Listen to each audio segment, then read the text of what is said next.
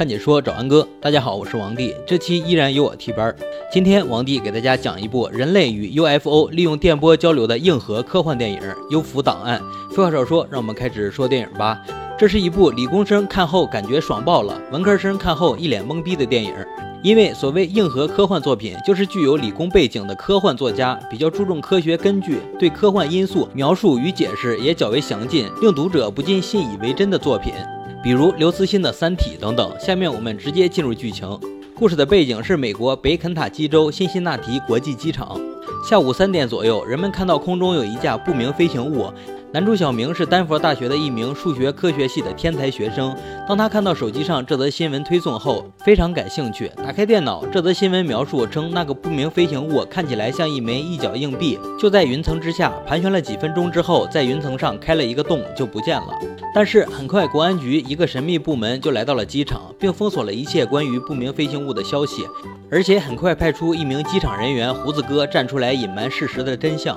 并声称目击者们看到的只是一架四到五英尺的无人机，而此时理工男小明也正在和女友、室友三人吃饭。当他看到新闻上说只是一架四到五英尺的无人机时，稍微考虑就感觉跟之前的新闻描述不一致，因为之前有目击者说看起来有一枚一角硬币大小，所以爱钻牛角尖的小明马上就觉得新闻里胡子哥在说谎。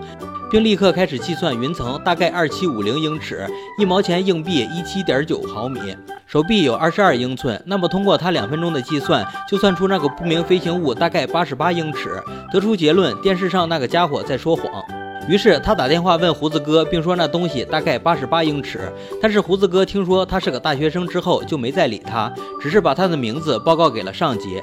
第二天，小明就发现官方新闻里已将四至五英尺的无人机修改为八十八英尺的湾流四型飞机。他相信这是官方在引用他的话继续隐瞒事实。然后他就本着钻研科学、探究到底的精神去了一趟机场，还看到很多 FBI 探员在这里，让他很疑惑：如果真的是一架飞机，那么这么多探员在这里干什么？怎么还不走呢？为了追查事情的真相，小明进入了一个神秘的黑客论坛，在里面找到了当天机场塔楼的录音，并在录音里找到了一个奇怪的频率。他把这个频率用图形代替，推算出了这个信号是一种十四进制的密码语言。为了破译这种语言，他绞尽脑汁计算，终于推算出这是一种十四位的精细结构常数。同时，在监听小明电话的国安局主管也十分震惊。他没想到一个学生能够分析出信号的内容正是负载波频率。小明甚至猜测外星人想建立一种通用的数学语言与地球交流。计算结果也显示，六天后这个 UFO 会再次出现。这天，等他回到家里，就发现有人闯进了他的公寓，还有人打开了他的摄像头。于是他就选择报警。但是警察在公寓里搜出了室友的大麻。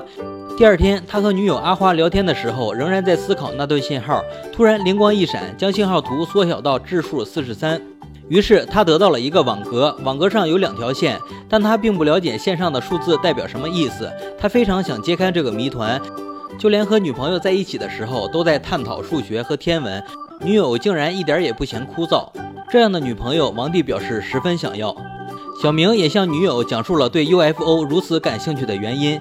因为他小时候看到过 UFO，并十分想证明它的存在，证明我们不是宇宙中唯一的智慧生命。其实人类并不孤单。回屋之后，室友很生气，因为小明的报警无辜躺枪。但是两人依然是朋友，还送他去了机场，因为他只是想让那个新闻发言人承认事实。果然，胡子哥说他在电视上撒了谎，这就让小明更加坚信 UFO 出现的事实。他也因此错过了女友的 GRE 考试。因为他承诺过要送女友去的，这让女友十分生气。回到公寓之后，小明甚至睡觉的时候都在想那个网格上的数字，很可能是一个坐标。而因为他的精力没在学习上，也因此睡过了头，错过了自己的期末考试。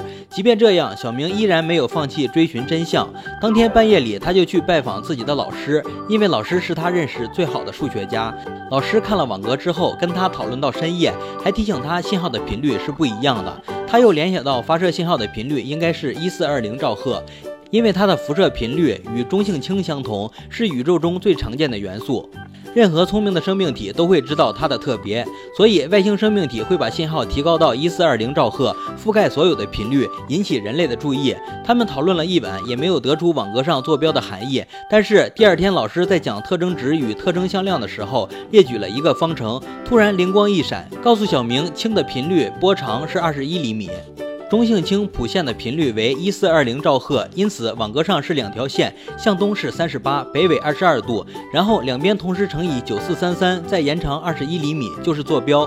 解开了网格密码的小明就赶紧出门，他需要立刻到那个坐标验证自己的想法，因为这已经是他计算结果六天的最后一天。到达那个坐标之后。他看到天上果然出现了一架 UFO，与他之前演算正好是六天这个时间、这个地点。录音机里再次传出了同样的信号，他见证了外星生命的飞船，而那个飞船也惊鸿一瞥，没了踪影。